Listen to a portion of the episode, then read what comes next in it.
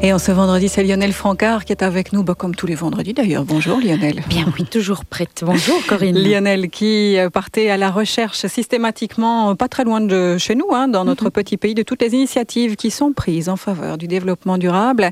Et aujourd'hui, c'est un exemple d'agriculture et d'élevage durable, précisément, en Brabant Wallon, à Bouzeval, que vous allez nous présenter. C'est mis en place depuis trois ans, c'est une chèvrerie. Oui, ils sont euh, trois indépendants, des hommes, hein, pas des chèvres. Il y a plus de chèvres que d'hommes. Ils sont trois indépendants sur une propriété de 14 hectares, des cultures dont le produit est destiné uniquement pour nourrir leurs 90 chèvres laitières. Ce sont des sanènes, hein, des grandes chèvres blanches, qu'on va entendre aussi dans le reportage. Des chèvres qui produisent chaque année 75 000 litres de lait, convertis in situ en fromage et commercialisés sur des marchés environnants. Une maîtrise parfaite de toute la chaîne depuis les champs jusqu'au consommateur sur un rayon de 15 km pour un produit de qualité au prix accessible à tout un chacun, dans un respect de l'environnement et de l'économie d'énergie. Et en plus, c'est rentable, ça a l'air parfait. Et eh ben, vous avez l'air convaincu en tout cas. On ben, dirait que vous êtes presque tombé en amour de cette, de cette, cette chèvre. vous allez écouter ce reportage et vous allez tous d'accord avec moi. Alors, vous avez rencontré Lionel, euh, les, les, les, les, un des trois agriculteurs, pardon, euh, éleveurs de cette chèvrerie. Il est euh, transformateur de lait et vendeur aussi. Il fait un peu tout, quoi. C'est ça, quatre métiers à la fois. C'est Christophe Christophe Coll, hein, qui est agronome de formation, qu'on va entendre dans un instant, et lui, il insiste sur le fait qu'il ne faut rien inventer, en fait, que tout existe, qu'il suffit de mettre les choses ensemble. Mais bien sûr, le durable, si on veut tout maîtriser, on ne peut rien laisser au hasard, comme vous allez le découvrir dans ce reportage. De la c'est une coopérative et vous êtes plusieurs indépendants à travailler dessus. Oui, donc on a commencé le projet il y a trois ans ici. Et aujourd'hui, on est trois indépendants qui travaillons sur 14 hectares et on traite à peu près 90 chèvres. Ça veut dire qu'on produit chaque année 75 000 litres de lait qu'on transforme entièrement en fromage ici et on commercialise tout sur des marchés ouverts. Donc on fait cinq marchés ouverts par semaine et tout part comme ça. Et alors en amont de la chèvre, on produit aussi toute l'alimentation des animaux. Donc l'idée c'est vraiment de réaliser toute la chaîne du champ jusqu'au consommateur. L'idée de l'autonomie, l'idée de se dire on va, on va travailler du champ au consommateur, c'est plus par rapport à une recherche d'une alternative au niveau de, de, la production agricole. On veut de l'agriculture durable, on veut de l'agriculture qui permette à l'agriculteur de vivre de son travail, on veut une agriculture qui respecte le milieu, on veut une agriculture qui offre aux consommateurs un produit de qualité qui est payable. Et si on veut que ça tourne économiquement, eh bien la seule clé, c'est de maîtriser toute la chaîne, de ne plus dépendre des intermédiaires, que ce soit avant l'animal ou après celui-là. Mhm. Parce que dès qu'on dépend des intermédiaires des deux côtés, ben, la pression économique redevient très forte, parce que l'agriculteur est très dépendant de ces intermédiaires. Et donc à ce moment-là, il est obligé de travailler dans une agriculture classique qui ne respecte plus le milieu, qui ne respecte plus le consommateur. Donc reprendre en main son outil de travail pour arriver à faire de la durabilité. Ça, c'est la clé. Bah, on va peut-être voir alors toute la chaîne ensemble. on parle alors quoi de la culture On peut commencer au champ, c'est pas un problème. Et les champs se situent euh, tout autour de la ferme Oui, on a un bloc de terre ici de 9 hectares contigu à la ferme. Alors la surface agricole, elle est principalement occupée par un mélange fourragé qu'on cultive pendant trois ans en fait. Donc nous on dit on va pas produire du lait avec de la prairie et du concentré, pour schématiser. Hein. Mhm. Parmi ces concentrés, le principal, c'est le tourteau de soja. Ok, le soja, il n'est pas cultivé en Belgique. Mhm. Nous, on va essayer d'être autonome au niveau de la production de nos protéines ici. Et donc, on sème un mélange fourragé qui est composé à 50% de trèfle et à 50% de régras. Ce sont les herbes que tu vois ici. Mhm. Et donc ça, ça nous permet d'avoir pas la même quantité de lait que la vache donnerait avec le menu classique, mais on arrive à avoir 800 cc du litre qu'elle donne. Donc on chute un peu en production, mais on tient quand même une, production élevée par chèvre, avec un, mélange qui est autoproduit et qui est à 800 mètres de la ferme. Mhm. Donc on part à 800 mètres de la ferme avec les herbes et on va à 15 km avec le fromage. Donc on produit de la nourriture dans un rayon de 15 km. Donc au niveau de la balance énergétique par rapport à un système classique, c'est imbattable. Mhm. Donc pour équilibrer ce menu, on donne soit des grains de maïs qu'on cultive là, soit des betteraves fourragères l'hiver. Et comme ça, on a pour toute l'année un menu de base équilibré qui nous permet d'avoir une haute production laitière. Parce que je pense que durabilité sans un minimum d'intensivité à l'hectare n'est pas intéressant. Je pense qu'en 2050, il faut nourrir 9 milliards de personnes sur la planète. On ne peut pas se permettre de dire on va faire de l'agriculture extensive partout. Ça ne va pas marcher. Au, au niveau engrais ici, la seule chose que je mets, c'est le fumier de mes chèvres tous les trois ans avant de ressemer ma prairie et j'ai mes trèfles. Et pour le reste des agricultures, le maïs, les betteraves euh, Maïs et betteraves, au niveau engrais, on travaille que avec notre fumier aussi. Au niveau phyto, donc désherbage et des choses comme ça, nous, on n'a pas encore une alternative crédible à la pulvérisation classique. Je pense que nous, on essaye vraiment de, de trouver un mix entre milieu, social avec un produit payable, ok parce que je peux aussi prendre une équipe pour désherber et vendre mon fromage deux fois le prix auquel je le vends aujourd'hui.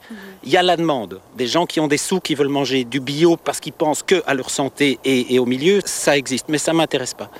Je préfère essayer de trouver un compromis et dire je dois aussi offrir un produit payable.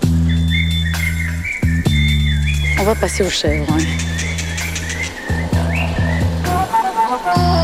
Donc ici on est à la traite.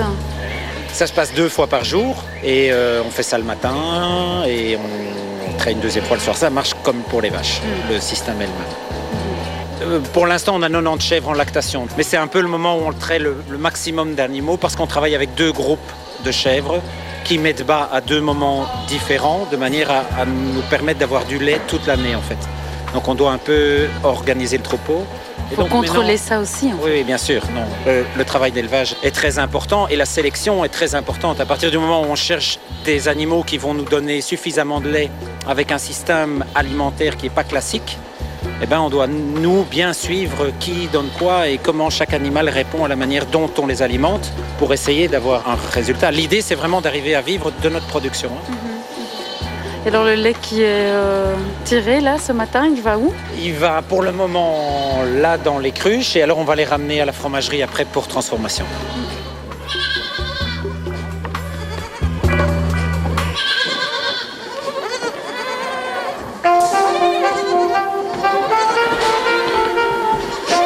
Donc le fromage ici on le fait sur 4 mètres carrés en fait.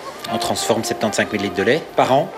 Je trouve aussi pédagogiquement intéressant, je vais dire comme ça, quand on voit des agriculteurs qui ont 120 hectares, 50 vaches laitières, et qui montent encore sur leur tracteur pour aller à Bruxelles pour réclamer parce qu'ils ont 20 cents du litre et que leur vie est difficile.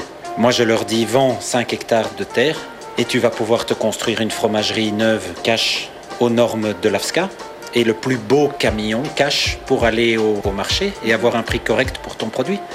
Et à partir de ce moment-là, faire de la qualité, réduire le nombre de tes animaux et de ta surface et, avoir un revenu garanti pour l'avenir. Et alors ils me disent, mais c'est compliqué, il faut une fromagerie, il faut... Ben voilà, 4 mètres carrés, avec un panneau Forex, auto-construit, on transforme 75 000 litres de lait. Je dis pas que les conditions de travail sont idéales encore parce qu'on veut faire un projet plus grand.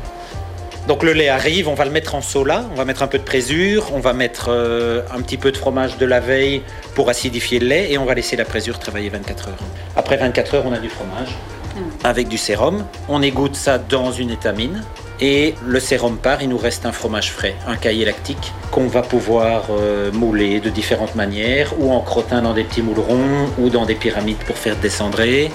Ensuite, on peut cendrer ces fromages, on peut laisser affiner les fromages pour avoir des crottins plus secs, plus affinés. On a d'autres recettes aussi. hein. On fait du yaourt, on fait des pâtes pressées, donc on fait des tomes, on fait des saint-paulins, c'est des choses qu'on va faire affiner dans la cave là-bas. Et je pense, enfin, au niveau du bilan énergétique, pour reparler durabilité, c'est le lait cru est quand même relativement imbattable aussi. Je trais mon lait là-bas était à 36 degrés. Quand je l'amène ici à la fromagerie, il est à 24. Je chauffe pas, je refroidis pas. Je le mets dans un seau, je mets de la présure et c'est fini. Dans 4 jours, je roule à 15 km et je vends le produit.